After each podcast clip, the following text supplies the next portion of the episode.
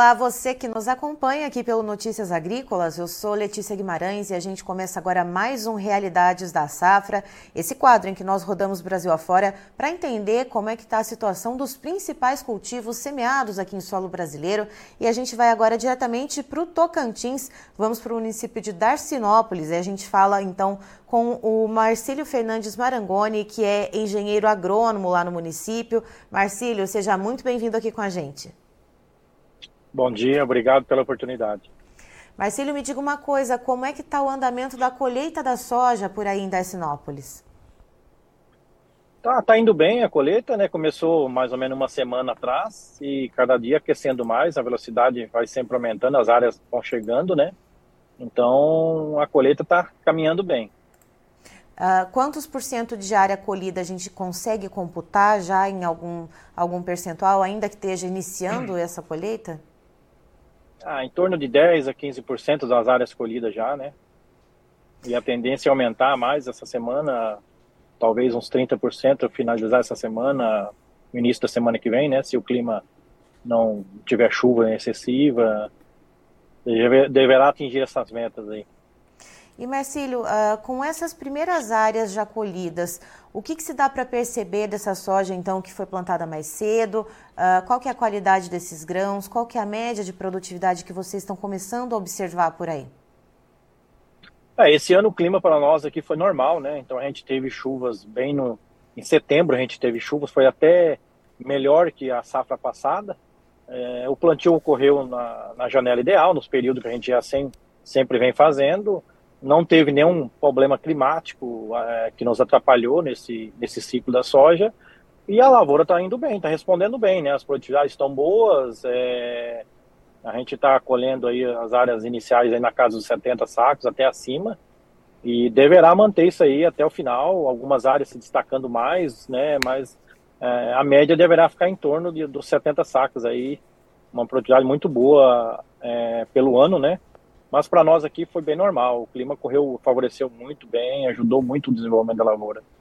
E Marcílio, para além da questão climática, houve alguma pressão por pragas ou doenças? Porque a gente também uh, viu em algumas localidades aqui do país bastante pressão por mosca branca, algo que veio preocupando nesse ciclo da soja. Como é que foi para vocês aí em Dacinópolis, no Tocantins?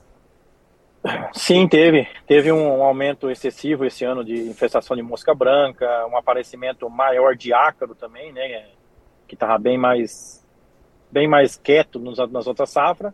É, mas a, esse ano teve uma pressão um pouco maior, né? A produtora entrou com os manejos é, que já estão é, acostumados e eficientes e, e controlou tranquilamente. E em relação ao plantio do milho safrinha, né? Você já falou da soja, que a expectativa é que chega, chegue ao final da colheita mais ou menos com uma média geral entre 70 sacas por hectare. Uh, em relação ao milho safrinha, esse plantio ele vem vindo junto com a colheita. Como que está o clima colaborando para a emergência dessas plantas? Está tudo dando certo por aí?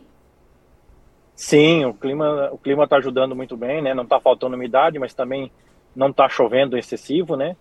É, é uma corrida contra o tempo, né? colheitadeira na frente, plantadeira atrás e, e essas áreas que estão colhidas praticamente todas já vem sendo plantada com milho já, né? Tá indo bem, graças a Deus.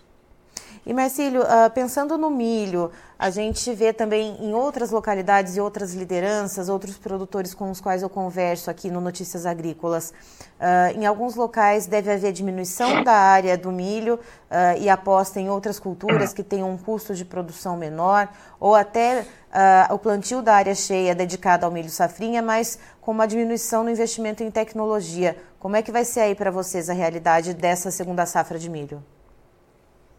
É, pensando em janela de plantio, né, em clima, vamos dizer assim, que é um fator muito determinante para milho, é, como a gente teve plantio da soja na janela certa, nas épocas certas, a gente está colhendo a, a, soja no período ideal para plantio de milho safrinha para a região, né? Então, essa área manterá, né? A gente deverá manter essa área de milho safrinha em relação à safra passada. É, investimentos, como a gente está plantando dentro de uma época segura, os investimentos também estão sendo é, bem similar à, à, safra passada. Né? O produtor está mantendo esse investimento, não teve nenhuma redução de investimento ou retirada de área para a cultura alternativa, né? A gente, para a gente correu muito bem a, a questão de prazos, né? Então está se cumprindo e vamos seguir assim. Em relação às comercializações, Marcílio, uh, em relação à soja e também para o milho, como é que está a questão de travamento de contratos futuros? Para a soja, é, a gente viu também em outras localidades produtores ficarem ali um pouco reticentes e para o milho também. Como é que está para vocês aí? É, a soja teve um, alguns patamares bem melhores do que os atuais, né? Lá na definição de custo, então o produtor andou é, travando seus custos lá atrás e no início né, do, do, plantio.